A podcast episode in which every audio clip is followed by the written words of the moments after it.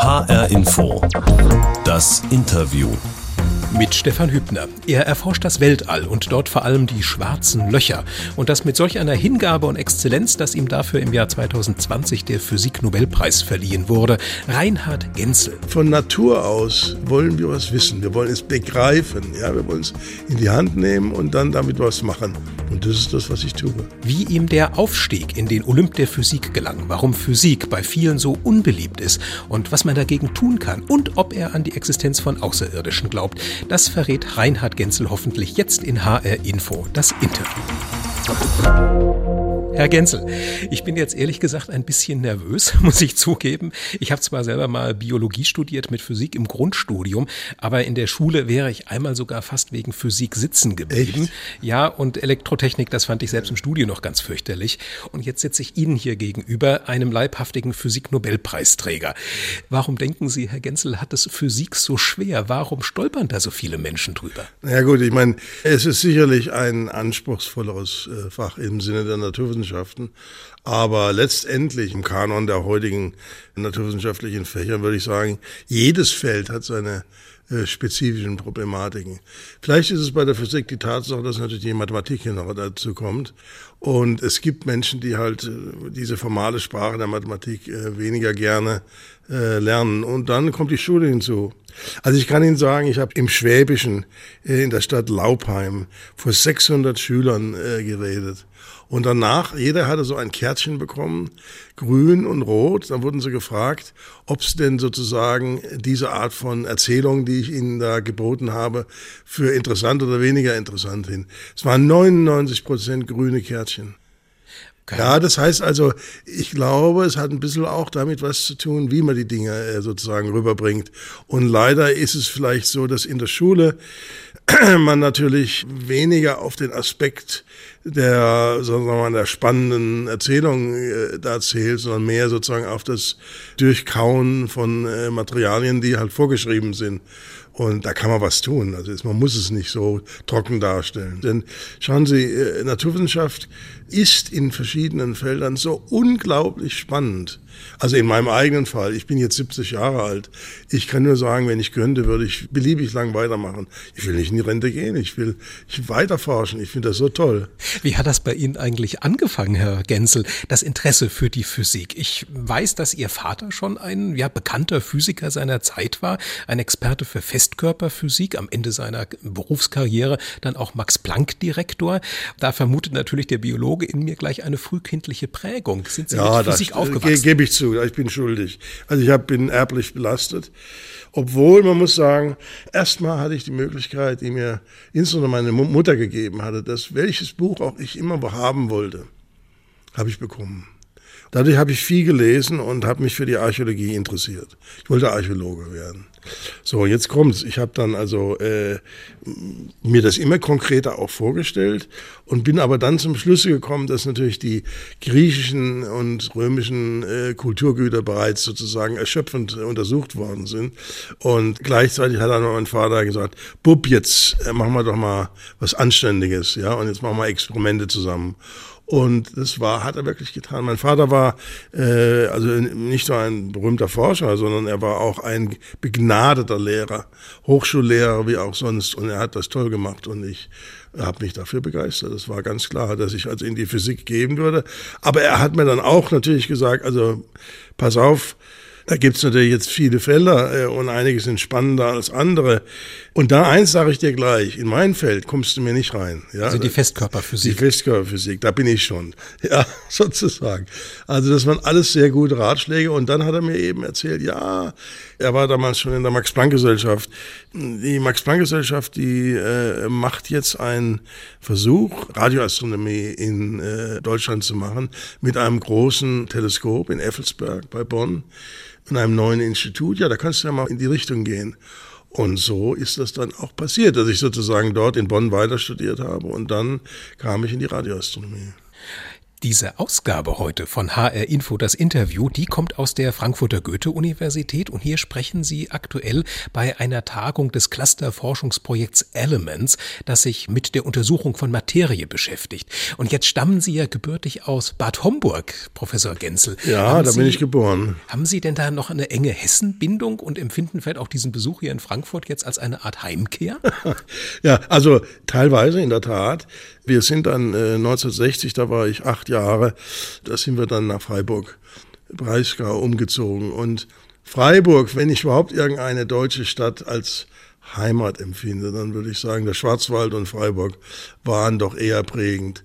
Äh, ich habe dann dort angefangen zu studieren und dann ging es nach Bonn zu diesem radioastronomischen Institut hin und dann in die USA. Und jetzt bin ich in Bayern. Und wo würde ich meine Heimat äh, hinlegen? Ich weiß nicht, irgendwo, entweder in Kalifornien, ja, wo also meine beiden Kinder geboren sind und sozusagen da irgendwo auch mein Herz geblieben ist irgendwo. Oder aber auch in München. Also ich meine, München ist eine wunderschöne Stadt und die Alpen sind besonders schön. Ja, also mit Frankfurt, da bin ich einfach in den letzten 50 Jahren wenig gewesen. Aber um das nochmal etwas geografisch aufzudröseln, ähm, München sagten Sie, da sind Sie jetzt in Garching, bei München sind Sie aktiv als Direktor des Max-Planck-Instituts für extraterrestrische Physik. Sie haben es also da auch in einer gewissen Art und Weise Ihrem Vater gleich getan. Und die Verbindung nach Kalifornien, die besteht ja unter anderem auch darüber, dass Sie immer wieder an der University of California arbeiten und lehren, übrigens auch an der Ludwig-Maximilians-Universität in München. Aber ich denke, das Zentrale Zentrale ist wahrscheinlich schon das Direktorat bei der Max-Planck-Gesellschaft. Absolut. Ja. Ich meine, die äh, Max-Planck-Gesellschaft als Forschungsorganisation in den Grundlagenforschungen ist etwas Einzigartiges in der Welt. Ein Paradies für uns, die sozusagen komplexe naturwissenschaftliche Forschung äh, durchführen wollen, weil das Vertrauen und die Möglichkeiten in der Gesellschaft sind einfach unvergleichbar. Da höre ich ein Lob der Muße und dass man auch einmal ohne Druck sich wissenschaftliche Ideen ausdenkt. Ach, wissen Sie, Herr Hübner, den Druck machen wir selber. ja, also da brauche ich keinen anderen, der mich da drückt. Ja, also vielleicht sollte ich sagen, eine andere meiner nicht ererbten, aber zumindest errungenen äh, Sachen ist, dass ich Leistungssport betrieben habe und auch dort äh, schindet man sich selber und wenn man sich nicht schindet, dann kommt nichts raus. Also von nichts kommt nichts. Also das ist es einfach. Womit haben Sie sich geschunden im Sport? Ich habe teilweise Handball gespielt, aber das wirklich für mich also prägende Erlebnis war Leichtathletik. Also Speerwerfen, äh, Diskuswerfen und solche Sachen. Da kommt dann das Durchhaltevermögen. Da ja. kommt das Durchhaltevermögen und wenn es dann wehtut, dann muss man auch nochmal reingehen. Ja. Ja. Wenn wir jetzt mal einen Blick werfen in Ihr Institut in Garching, Max-Planck-Institut für extraterrestrische Physik, mit was für Fragen beschäftigen Sie sich dort? Ja, also dieses Wort ist, ist also ein Unwort, kommt aus der Historie des Instituts. Das Institut wurde in 1963 gegründet, damals um zum ersten Mal Forschung im Weltraum um die Erde herum zu machen. Also das war wirklich, sagen wir mal, damals zum ersten Mal möglich, wenn Sie sich erinnern, 60er Jahre, Sputnik, die Weltraumforschung blühte dort auf. Und Deutschland konnte nach dem Krieg auch dann relativ schnell in diesem Feld agieren. Heute sind wir ein Institut für überwiegend experimentelle Astrophysik. Aber Sie haben es eben selber schon angesprochen, Reinhard Genzel, dass der Name durchaus Assoziationen weckt, ja. die mit Ihrer Forschung nichts zu tun haben. Wie oft sind Sie denn schon gefragt worden, zum Beispiel, ja. ob Sie außerirdisches Leben erforschen? Ja, ja. No, okay. Also das, vielleicht können wir das vertiefen gleich nochmal. Äh, bitte vergessen Sie nicht, vor jetzt etwa 30 Jahren wurden zum ersten Mal Planetensysteme in anderen äh, um andere Sonnen gesehen. Heute kennen wir 5000 von solchen Exoplaneten und wir können inzwischen bei einiger diesen Exoplaneten uns die Atmosphären anschauen und die Chemie beginnen zu untersuchen. Wir nähern uns der Frage, ob die Chemie, die wir da auf einem, so einem Exoplaneten sehen, nicht natürlicherweise, also durch normale äh, physikochemische Prozesse äh, passiert, sondern weil dort vielleicht dann Leben entstanden ist. Ich glaube weniger, dass wir irgendwann mal ein Telefonat haben. Es wäre auch relativ langweilig, weil diese Exoplaneten sind typischerweise 30, 40 Lichtjahre entfernt. Also da kommt dann ein Anruf und der zweite kommt 60 Jahre später. Also das ist dann nicht so ganz da, so interessant. Da kommt dann der IT-Moment rein, nach Hause telefonieren. ja. ja. Aber ich bin tatsächlich, als ich den Kollegen und Kolleginnen in der Redaktion erzählte, dass wir uns heute zum Gespräch treffen, Reinhard Genzel, da haben die tatsächlich gefragt, ach, frag ihn doch einmal, ob er an außerirdisches Leben glaubt. Ja. Ähm, also sie schließen es zumindest nicht aus. Nein, ich bin überzeugt, dass es außerirdisches Leben gibt. Ich meine, wenn wir uns anschauen, wie wahrscheinlich das Leben auf der Erde entstanden ist, dann sind das ganz vernünftig verständliche chemische Prozesse. Ich glaube, das, das kann man heutzutage zumindest qualitativ verstehen, dass das äh, keine Schwierigkeit ist. Wie das dann genau abläuft und ob das eine Kohlenstoffchemie ist, da gibt es viel Spekulation, aber wenig Wissen. Eine viel schwierige Frage, die ich nicht antworten würde, weil ich es einfach nicht weiß. Dieses Leben sozusagen, was wahrscheinlich also dort im Universum beliebig oft entstanden ist, in wie vielen Fällen geht es durch eine Phase vom, was wir Intelligenz nennen würden, durch. Und sind wir intelligent? Manchmal glaubt man es ja nicht mehr. Da gibt es viele Philosophen darüber, die natürlich dann sagen, solche Zustände der Intelligenz sind dann auch vielleicht nur kurzlebig. Und es spricht auch daraus, wir müssen uns vielleicht ein anderes Bild von dem formen, was Leben ist. Ja, da haben Sie vollkommen ist. recht. Was wir jetzt sehen, ist, dass andere Sonnensysteme ganz anders aussehen. Und dass unser Sonnensystem in der Architektur, also innen die kleinen Planeten und außen die dicken Planeten, dass das nicht typisch ist. Das heißt, die Natur innerhalb der Möglichkeiten, die die Natur aufgrund ihrer energetischen und physikalisch-chemischen äh, Möglichkeiten hat, kann alles Mögliche produzieren. Und das muss gar nicht so aussehen, wie wir es gewohnt sind. Bevor wir noch ein wenig mehr in die Astrophysik einsteigen, Reinhard Genzel, in dieser Ausgabe von HR Info, das Interview vom Unicampus Riedberg der Frankfurter Goethe-Universität, habe ich hier aus der Redaktion noch ein paar so kleine Fragen dabei. Ähm, lesen Sie Science-Fiction-Romane? Ein paar wenige, ja, ein paar wenige, aber nicht im Übermaß, nein. Waren Sie schon mal auf einer Raumstation oder haben Sie sich mal ein Raumschiff von innen angucken können? Nein, ich würde auch überhaupt kein Interesse äh, haben, Astronaut zu sein. Hört denn unser Universum irgendwo auf? Soweit wir es wissen, nein. Also wir haben keine irgendwie gearteten Anzeichen, dass es sozusagen irgendwo eine Ecke gibt.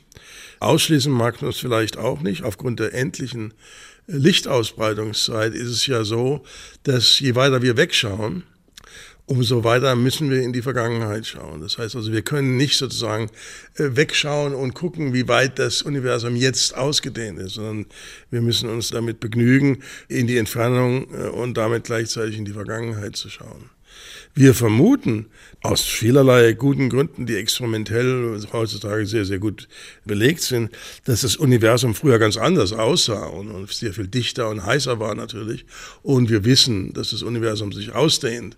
Aber wir wissen zum Beispiel nicht, ob es ein zweites Universum gibt oder ein drittes oder unendlich viele. Was fasziniert Sie persönlich am Weltall am meisten?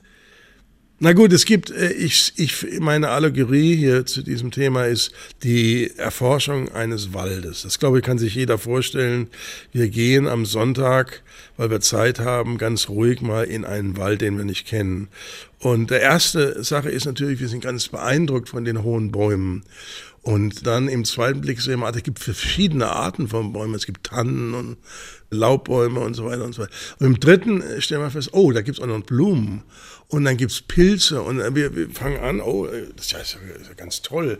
Das heißt, das ist eine Erforschung, die die Neugierde als Mensch positiv beeinflusst. Das sind wir. Das, das Tier Mensch hat die besondere Eigenschaft, neugierig zu sein. Und diese Sache kommt mit einer Befriedigung nach einiger Zeit, dass man jetzt als erstes mal geschafft hat zu verstehen, was da alles so vor sich äh, geht. So.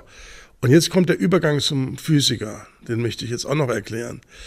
Wir sehen jetzt also blaue Blumen, rote Blumen und so weiter und so fort. Ja, alle diese verschiedenen Dinge haben wir uns alle notiert, dass es die gibt. Und auf einmal sehen wir nach einiger Zeit, dass die blauen Blumen immer links von dem Weg sind. Immer links. Nie rechts. Äh, dann ist es natürlich eine gewisse Phase, wo wir uns fragen müssen, ob das zufällig ist oder ob das wirklich immer der Fall ist und so weiter. Aber nehmen wir an, nach eine, zwei, drei Stunden ist das immer der Fall. Und dann fragen wir uns, warum? Und das ist der Teil, wo sozusagen die Naturwissenschaft, wenn ich mal so sagen darf, hart wird. Das ist dort, wo wir sozusagen etwas finden, was wir verstehen wollen, begreifen und nicht nur einfach einen Katalog davon machen wollen. Und jetzt rollen Sie, Reinhard Genzel, ja gewissermaßen den roten Teppich aus zu der zentralen Frage unseres Gespräches, nämlich was ist ein schwarzes Loch? Das Leib- und Magenthema in Ihrer Forschung. Selbst mein fünfjähriger Neffe kennt diesen Begriff, aber ich würde mich wahrscheinlich ein bisschen bisschen ungelenk anstellen, ihm das zu erklären. Ach ja. Ich das fürchte, ist ganz einfach. Was geben Sie mir als Ratschlag mit? Das ist ganz einfach, ganz einfach. Schauen Sie, der Punkt ist der, wir wissen alle, was Schwerkraft ist. Ja, also wenn Sie jetzt aufstehen und nach oben springen, dann dauert es nicht lange, dann sind Sie wieder unten. Das ja? stimmt. Also wir haben sofort verstanden, was Schwerkraft ist. Was wir auch inzwischen als Menschen gelernt haben, ist, dass diese Schwerkraft überkommen werden kann nämlich wenn man eine Rakete nimmt und schnell genug nach oben springt. Ja, also in der Erde, bei der Erde sind das, was weiß ich, 38.000 Kilometer pro Stunde, dann kommt die Rakete aus dem Schwerkraftsfeld der Erde heraus. Bei der Sonne wäre das 600 Kilometer pro Sekunde. Also da muss man schon schneller werden, ja. So, und jetzt stellen wir uns eine andere Sonne vor, und zwar eine, die dieselbe Masse hat, also erstmal würde man denken, das ist dasselbe. Nee, da gibt es noch eine zweite Größe, die zu bedenken ist. Und das ist die Größe der Sonne. Je kleiner das Objekt wird, umso größer wird die Schwerkraft.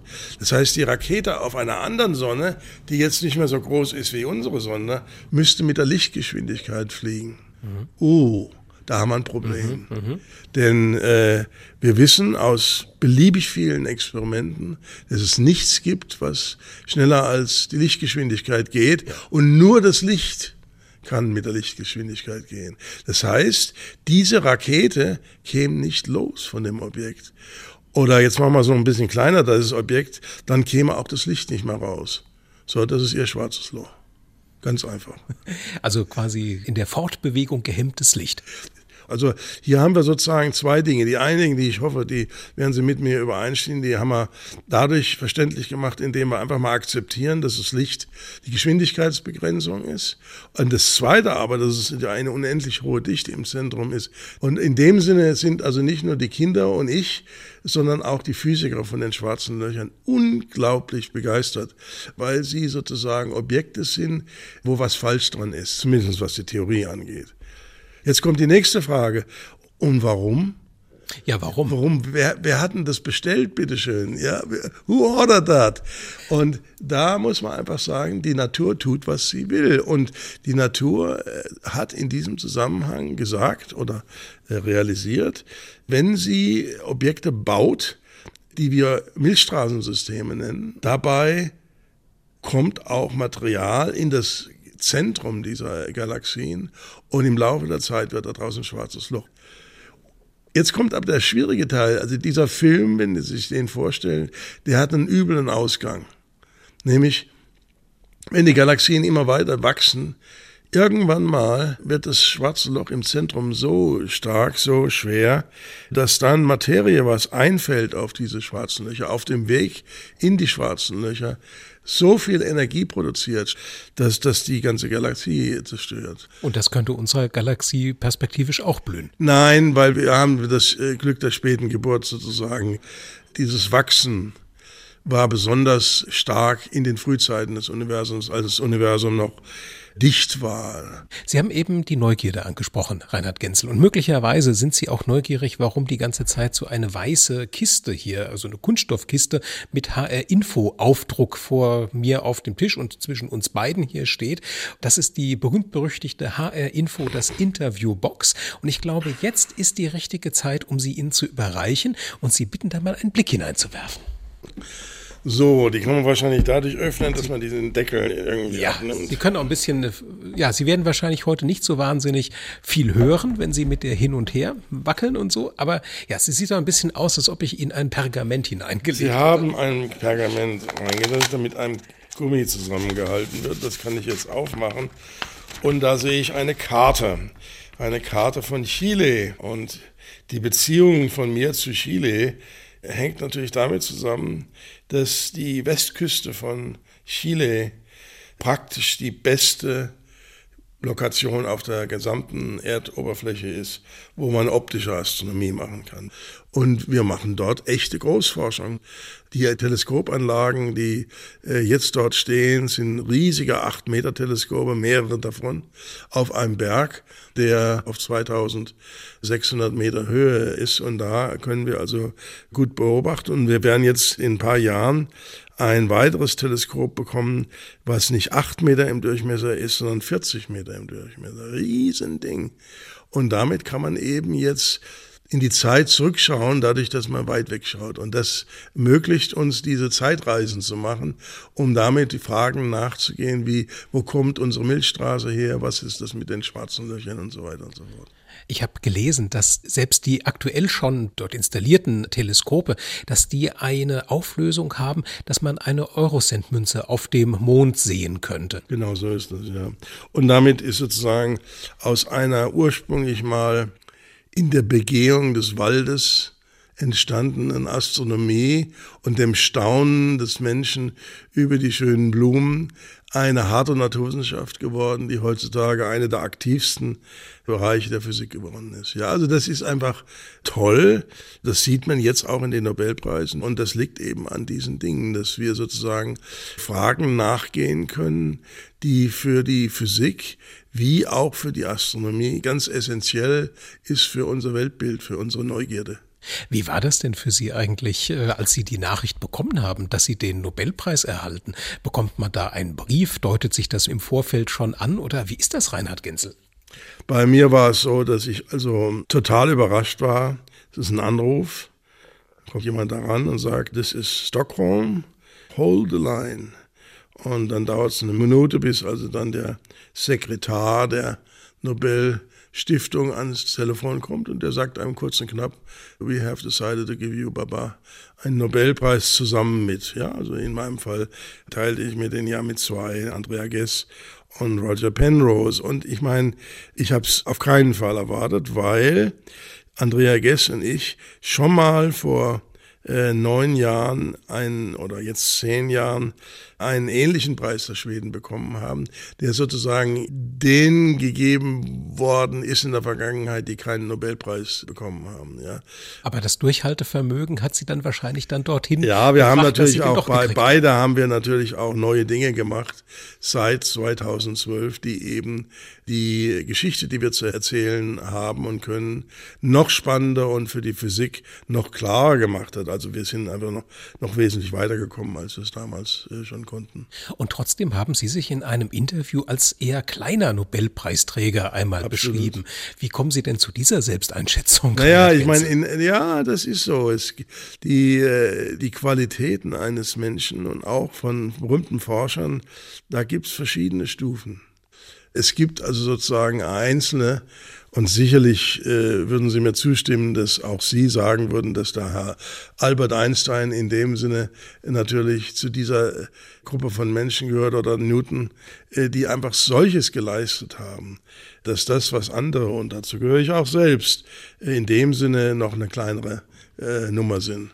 Und trotzdem, um bei Einstein zu bleiben, reihen Sie sich jetzt in diese Reihe mit ein. Wie hat sich das für Sie angefühlt, so einen Nobelpreis zu erhalten?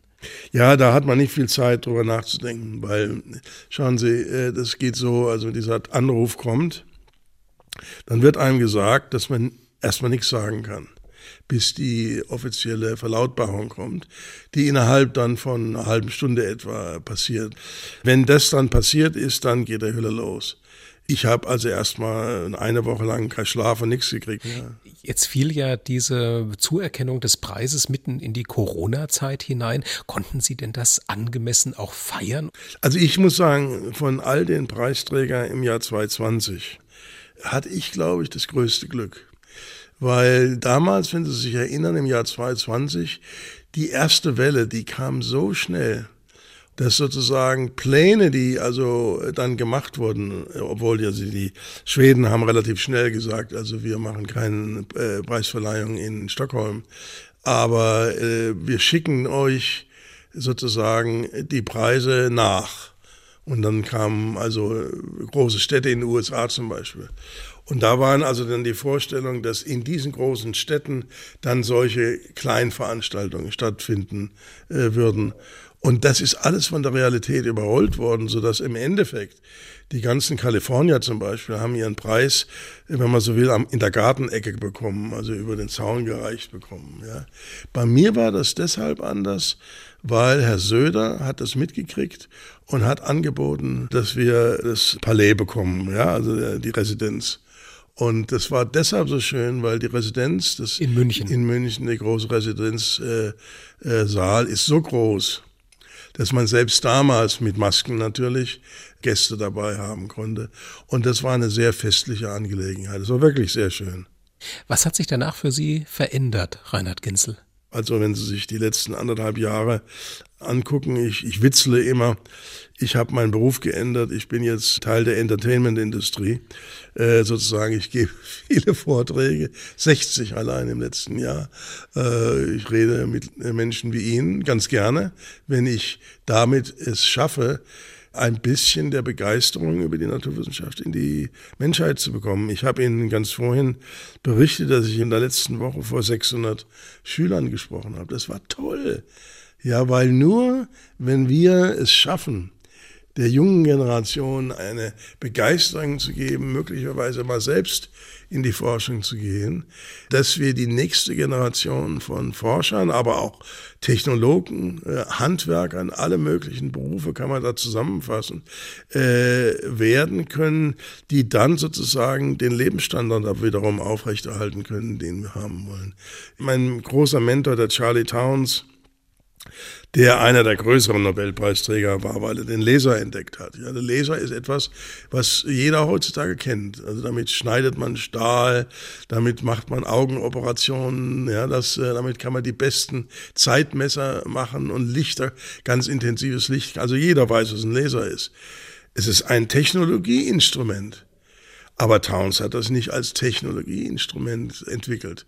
Er hat es entwickelt, weil er brauchte eine Lampe, um Moleküle zu untersuchen. Und so ist es oftmals, die Technologie wird angeführt durch äh, Riesenentwicklungen, die ganz anders intentioniert waren im Forschungsbereich. Wir müssen neue Ideen haben. Und das ist genau das, was sozusagen ich wünsche.